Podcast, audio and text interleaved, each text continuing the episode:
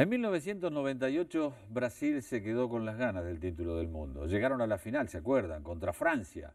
Zinedine Zidane y compañía hicieron que la gente de Brasil y por supuesto sus jugadores pensaran en una nueva oportunidad. La oportunidad iba a llegar en un nuevo continente, en Corea-Japón 2002. Un equipo dirigido por Felipe Scolari, un equipo que tenía grandes figuras, pero donde además de Rivaldo, Ronaldinho, estaba Ronaldo. Un Ronaldo que había sufrido mucho después de su lesión en la rodilla. Un Ronaldo que iba a terminar siendo el goleador del campeonato. Y algunos periodistas dijeron que no había sido el mejor, que el mejor había sido Oliver Kahn. Pero la sonrisa se la llevó Brasil. Francia 98 se convirtió en un trauma para Brasil por todo lo vivido en la previa y durante la final ante el dueño de casa. Aquel día, Ronaldo sufrió convulsiones, perdió la conciencia durante dos horas, pero presionado por las exigencias de sus sponsors y de todo el entorno, igual salió a la cancha a jugar, pese a que su vida corría peligro. Los Blues golearon 3 a 0 y se coronaron campeones del mundo por primera vez en su historia.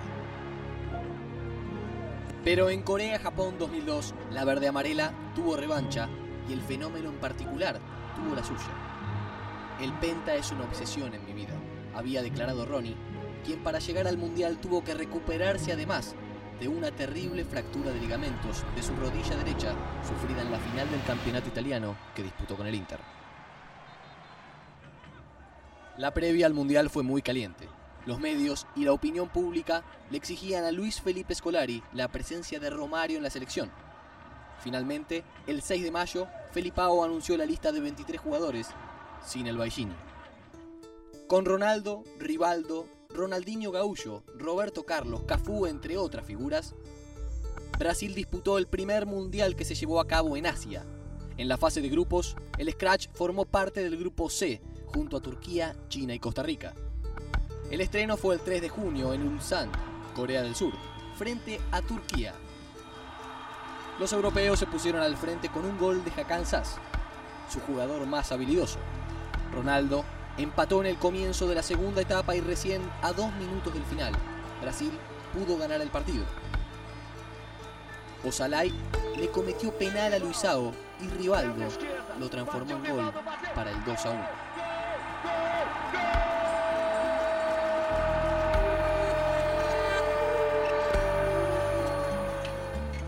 El 8 de junio Brasil enfrentó en Seowipo a China, el más débil del grupo. A los 15 minutos, Roberto Carlos abrió el marcador con un tiro libre de su sello. A los 31, Ronaldinho Gaullo dejó libre a Rivaldo para que este anote el 2 a 0.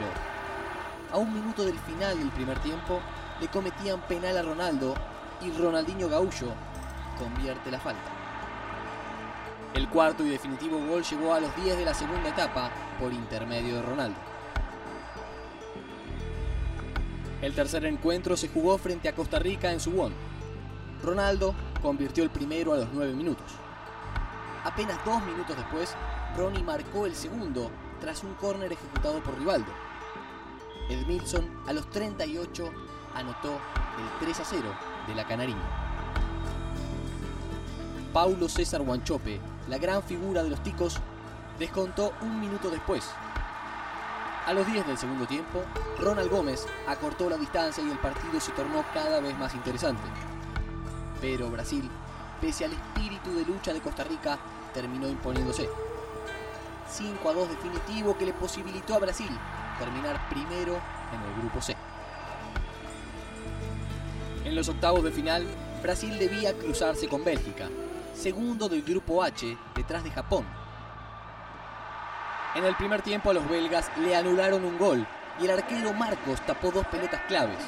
En el segundo periodo llegó el desequilibrio brasileño. A los 21, pase de Ronaldinho Gaullo y excepcional definición de Rivaldo para marcar el primero del encuentro.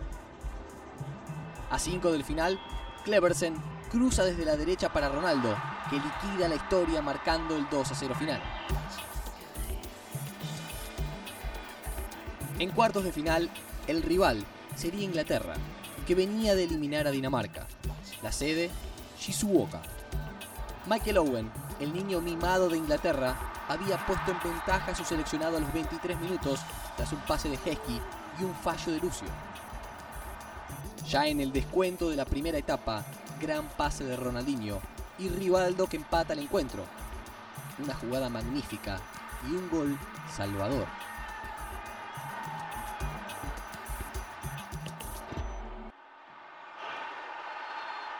Y a los 5 minutos del segundo tiempo, Ronaldinho Gaullo daba vuelta a la historia en favor de Brasil. Dos minutos más tarde, sería expulsado por una falta sobre Mills y la Canariña se quedaba con 10 durante casi 40 minutos, aunque terminaría imponiéndose por 2 a 1. Era la cuarta vez que Brasil enfrentaba a Inglaterra en un mundial. Las tres veces previas que se habían cruzado, Brasil terminaría coronándose campeón del mundo, y esta vez no sería la excepción. La verde amarela estaba otra vez en semifinales. En esa instancia volvió a cruzarse con el duro Turquía. A los cuatro minutos del segundo tiempo, Ronaldo apiló rivales hasta que definió con un puntinazo, bien a los Romario. Con un corte de pelo muy particular y con botines plateados especialmente confeccionados para él, Ronnie se quedaba con toda la gloria. Por tercer mundial consecutivo, Brasil disputaría la final. Sería la séptima de su historia y enfrente, en Yokohama, estaría Alemania, que disputaría su sexta definición mundialista. Curiosamente, estos dos poderosos seleccionados nunca se habían cruzado en una Copa del Mundo. En su camino hacia la final, Alemania solo había recibido un gol en contra. Oliver Kahn se había convertido en una muralla casi infranqueable para los rivales y ya había sido elegido el mejor arquero del mundial, pero falló en el partido más importante de su vida. Insiste, briga bola, insiste Ronaldinho, gol, Ronaldinho gol!